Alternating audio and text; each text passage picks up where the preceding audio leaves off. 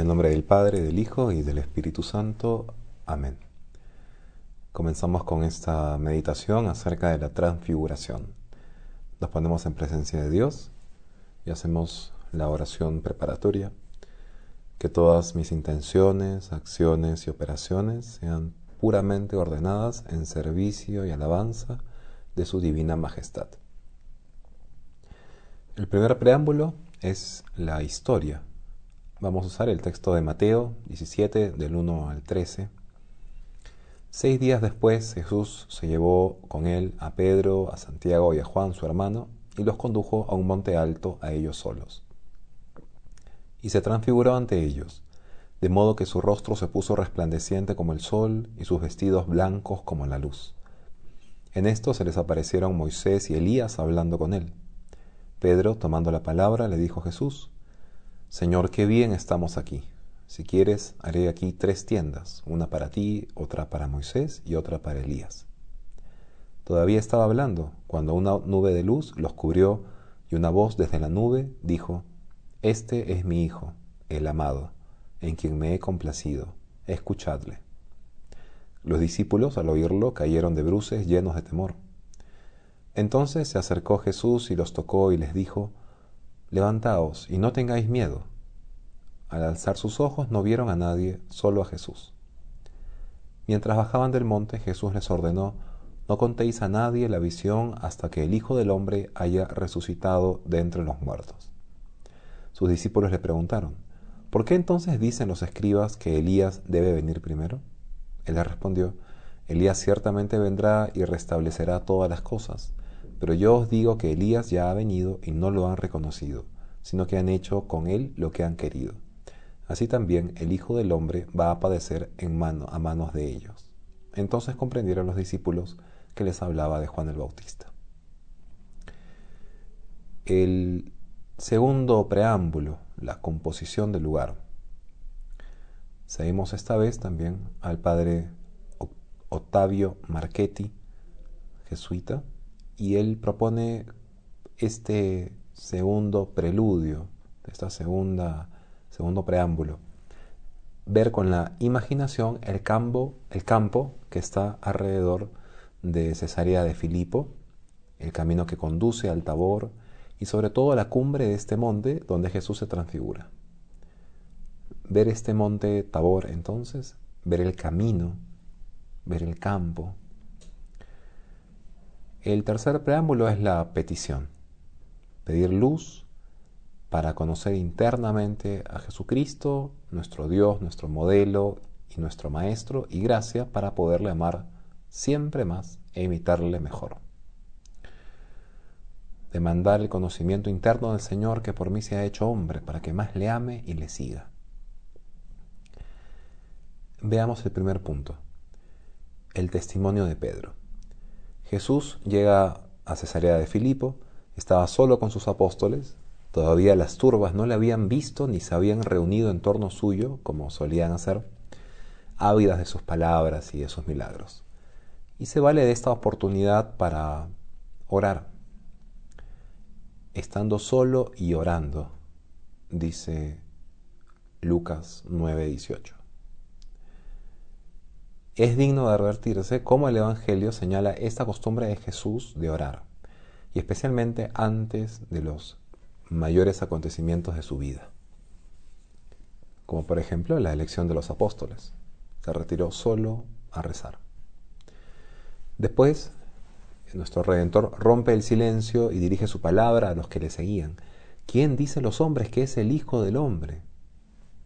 Mateo 16, 13 no son la vanidad ni el orgullo lo que le dicen que haga estas preguntas, no es tampoco vana curiosidad para ver qué dicen los demás acerca de él, sino, ya que lo sabe todo, no necesita a nadie que se lo diga, quiere provocar más bien la profesión de fe de sus apóstoles y manifestarse mejor a ellos. Pero su respuesta es vaga se contentan con referir lo que han oído de la multitud sin aceptarlo ni refutarlo. Unos dicen que eres Juan Bautista, otros que Elías o Jeremías u otro cualquiera de los profetas que han resucitado. Pero Jesús insiste, ¿y vosotros quién decís que soy yo? Y tienen que declararse. Entonces Pedro, como cabeza de los apóstoles, responde en nombre de todos. Su respuesta pudo ser la que dio más tarde cuando se le preguntaba si amaba a Jesús. Señor, tú lo sabes todo. Tú sabes que te amo. De todos modos, Pedro habló y sus palabras fueron solemnes. Tú eres el Cristo, el Hijo de Dios vivo. Una respuesta magnífica que lo dice todo en pocas palabras. Tú eres el Cristo de Dios, el ungido con la divina unción de la unión hipostática. Es decir, tú eres el Mesías, el Hijo de Dios, verdadero hombre y verdadero Dios. Tú eres la segunda persona de la Santísima Trinidad. Y tú estás ungido con la unión hipostática, es decir, tú tienes las dos naturalezas, humana y divina, están en ti. Tú tienes la nota característica y distintiva de ese Mesías que estamos esperando. Tú eres el Hijo de Dios, no el Hijo adoptivo, como lo somos nosotros por efecto de la gracia santificante, y que nos hace participantes de la naturaleza divina desde el bautismo, sino que tú eres el Hijo natural, engendrado por la mente de Dios Padre desde la eternidad. Y por lo tanto, como el Padre, eres también Dios. Y el Verbo era Dios. Juan 1.1. Y esta respuesta satisfizo al Maestro, que alaba al Padre Celestial, que es quien se la ha inspirado, y, y, se decide a premiar a Pedro por haber sido dócil a la gracia, por haber sido dócil a que Dios le inspire esta respuesta. Bienaventurado eres, Pedro. Bienaventurado porque bienaventurado es aquel a quien Dios ilumina con su luz y le da a conocer las cosas del cielo. Y la divinidad de Cristo es una verdad que la razón humana sola no puede conocer. Se requiere una revelación de parte de Dios y fe por parte del hombre. Ni la carne ni la sangre te lo han revelado, sino mi Padre que está en los cielos y de hecho necesitaba la revelación. Una muestra de esto es que ni el mismo demonio en el desierto estaba seguro si es que él era el Hijo de Dios, si tú eres el Hijo de Dios, si tú eres el Mesías. Dile a Dios que haga esto. Y esa misma, esa misma duda es la que el demonio quiere sembrar en nosotros. Esta es la, la alegría el gozo que Isabel dijo a María cuando vino a visitarla. Bienaventurada tú porque has creído, bienaventurado Pedro, bienaventurada tú María, porque tú has creído, porque has tenido fe. Y esta dicha nos procura también a nosotros nuestra fe, o sea, si tenemos fe vamos a estar así también bienaventurados cuando creemos que Jesucristo es Dios nuestro, haciendo callar a las dudas que tengamos a, las dudas de, de la razón que tengamos. Y a todas las repugnancias de nuestra soberbia, porque eso es un pequeño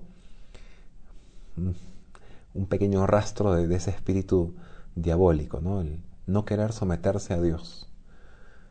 Si nosotros no reconocemos a Jesús como Dios, entonces tenemos algo de eso quiso el Maestro premiar a su apóstol iluminado y fiel y un premio tal cual él solo puede dar.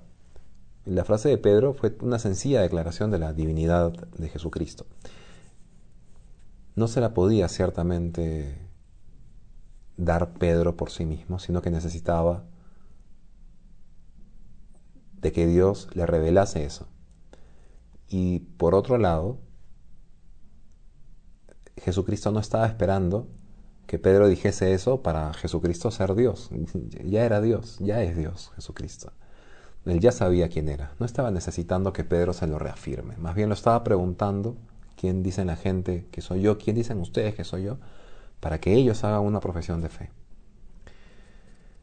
Pero Jesús, por el contrario, le va a decir a Pedro una palabra que sí le va a cambiar a él, que sí va a ser eficaz, como son las palabras de Dios si no inmediatamente eficaces, sí a su tiempo y dentro de muy poco, como en el caso de Pedro, tú dices que yo soy el Hijo de Dios y yo te digo a ti, Pedro, que tú has de ser roca, piedra y que sobre esta roca, como fundamento, he de edificar yo mi iglesia.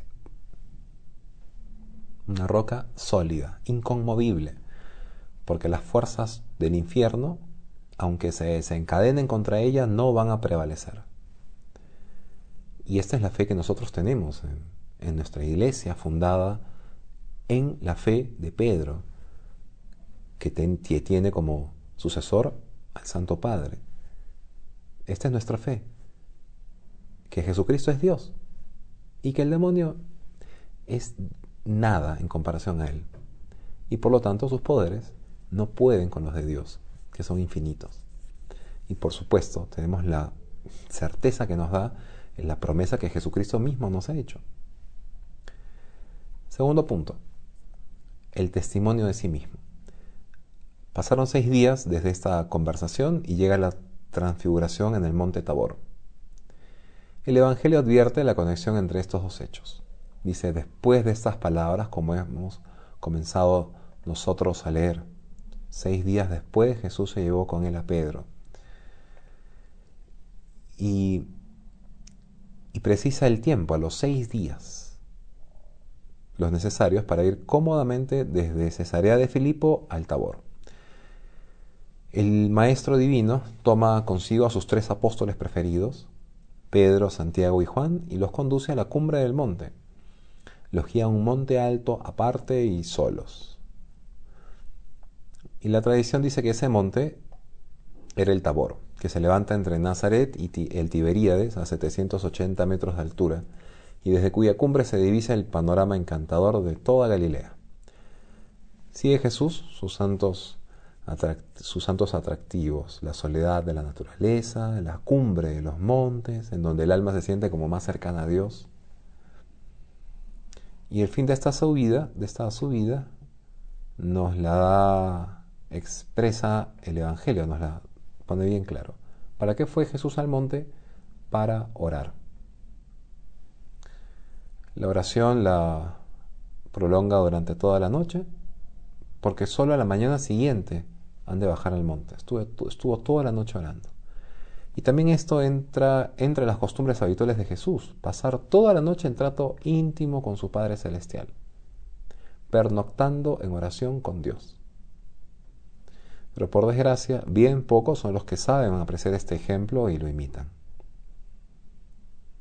¿Nosotros lo hemos hecho alguna vez? ¿Hemos tratado de hacer adoración durante la noche? Tal vez no toda la noche, pero una hora, Ahora que esta Semana Santa tal vez tenemos una oportunidad para hacerlo. Y no solo en Getsemaní vemos que los apóstoles se duermen, también se duermen en el Tabor, oprimidos por el sueño, dice. Aquí son menos dignos de ser reprendidos que en Getsemaní, porque no fueron exhortados a vigilar. En cambio, en Getsemaní Jesús les dijo, orad, vigilad para no caer en tentación. Y es que la oración nocturna no es cuestión de mandatos, sino de amor, de corazón. Por eso quien puede hacer una vigilia nocturna, quien puede estar a solas en su parroquia o en la casa en todo caso, rezando, leyendo la Sagrada Escritura, acompañando a la Virgen, va a estar haciendo algo que no viene ordenado por Dios, sino que es un orden que va desde adentro del, del corazón. Entonces continuaba la oración, cuando Jesús se transfigura de repente delante de los suyos. Si la transfiguración no fue efecto de la oración, lo cierto es que fue la oración el ambiente propicio para que sucediera. Y lo que fue esta transfiguración nos lo dicen los evangelistas. Jesús abandona por unos instantes su sencillez habitual para vestirse de majestad y de gloria. Su rostro es otro, resplandece como el sol, pero lo que maravilló más a los tres dichosos apóstoles fue el cambio de sus vestidos, que tomaron un esplendor y una blancura maravillosa, dice, blancos y resplandecientes como nieve. Y San Lucas dice de su vestido blanco y refulgente. E insiste San Marcos sobre esa blancura, asegurando que no hay pintor en el mundo que alcance a pintar semejante blancura. o no hay lavandero en el mundo que pueda hacer que un vestido sea tan blanco como ese. El alma de Jesucristo, desde el primer momento de su creación, estaba hipostáticamente unida a la divinidad. Es decir, eh, el alma de Jesucristo estaba unida a, su, a la segunda persona de la Santísima Trinidad. Es Dios y hombre a la vez. Y entonces gozaba de la visión de la esencia divina y ya de la bienaventuranza. Es decir, es como si hubiese estado ya en el cielo, viendo a Dios cara a cara, porque Él era Dios, Él es Dios. Y esa bienaventuranza del alma debiera haber redundado en el cuerpo, o sea, se hubiese reflejado en el cuerpo normalmente, como va a suceder en nosotros cuando en la resurrección entre nuestro cuerpo ya en el cielo y podamos ver a Dios cara a cara. Que también acá Jesús es modelo para nosotros, nos lo dice San Pablo. Transformará el cuerpo de nuestra humillación conforme a la claridad de su mismo cuerpo glorioso. Y esta claridad, este esplendor que le es propio, pudiera haberlo manifestado siempre durante toda su vida, porque veía a Dios. Es como lo normal es que sea así como una transfiguración. Prefirió, sin embargo, mantenerlo escondido para hacerse más asequible a todos, para que sea más un humano eh, en estado de, iglesia militante, de viador, Una vez con todo, sin embargo, quiso manifestarlo, para que supiéramos que lo poseía. Lo mismo que siempre tuvo en su alma aquella agonía mortal que nos manifestó en Getsemaní, porque de otra manera, ¿quién hubiera podido sospecharla siquiera? Es decir, quiso manifestarse, quiso manifestar su gloria, en este caso el Tabor, y más adelante manifestará que su alma está triste hasta la muerte, para que nosotros lo sepamos. Pudo no haberlo dicho, pero lo quiso decir. El resplandor del cuerpo se comunicó a los vestidos entonces. Por eso se ven llenos de luz y de gloria. Al lado de Jesús aparecen dos personajes revestidos de gran majestad. Uno era Moisés y el otro Elías. Eran los más célebres de todo el Antiguo Testamento, porque uno, el Moisés, era el promulgador de la ley y el otro, Elías, el representante de los profetas y de los hombres que hacen milagros, de los taumaturgos. Moisés, para dar su obsequio al supremo legislador y perfeccionador de la ley, estaba ahí, o sea, para dar su obsequio a Jesucristo, a Dios. Y Elías, para dar testimonio al que era el objeto de las profecías, es decir, todo lo que hizo Elías es hablar de Jesucristo, es decir profecías acerca del Mesías. Bueno, y acá ya estaba el Mesías, y estaba Elías, dando testimonio de que hablaba de él. Moisés estaba ahí para refutar la calumnia de que Jesucristo no respetaba la ley mosaica. ustedes han escuchado que se dijo, pero yo les digo, no he venido a abolir la ley, sino a dar cumplimiento, dice Jesucristo, y entonces por eso se aparece a Moisés para corroborar esto. Y Elías, para corroborar que Jesucristo está haciendo los milagros mm, por virtud de Dios y no por virtud de Belcebú, como decían los fariseos. Así que qué apoteosis, ¿no? qué, qué manifestación tan grande, qué epifanía.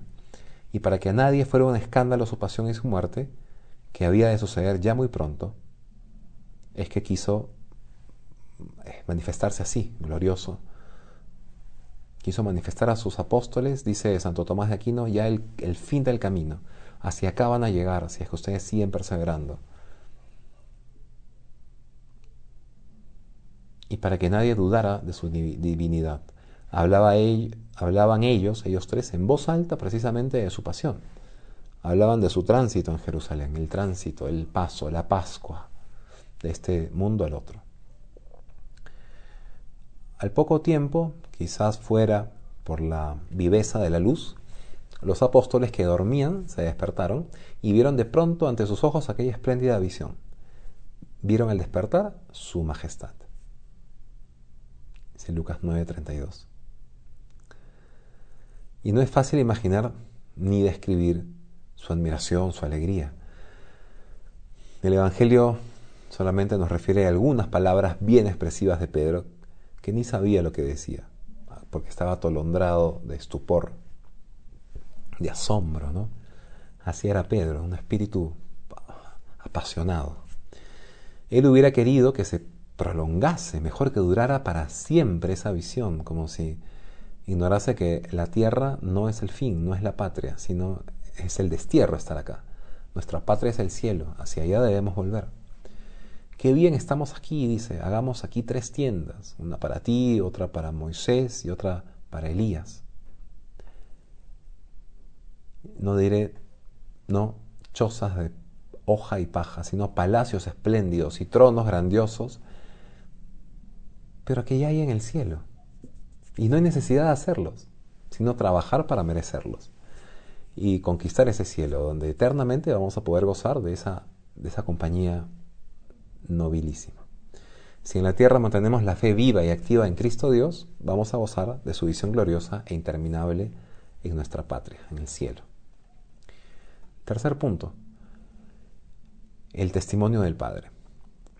Mientras los tres afortunados apóstoles contemplaban la aparición, se deleitan en sus resplandores y se forma una nube ligera y reluciente que envolvió por todas partes a los tres personajes. He aquí que una lúcida nube los ensombreció, dice. Era la nubecilla de la divinidad en que el Dios de la grandeza infinita gusta de ocultarse. Siempre se representa a la divinidad como una nube, como esa nube que estaba con el pueblo de Israel en el desierto, como esa nube del Tabor,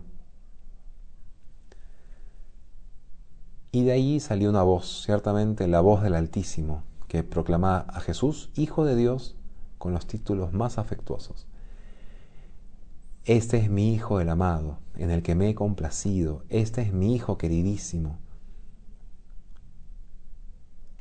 Y esta es la manifestación, el testimonio más explícito de la divinidad de Cristo por parte de Dios, de Dios mismo.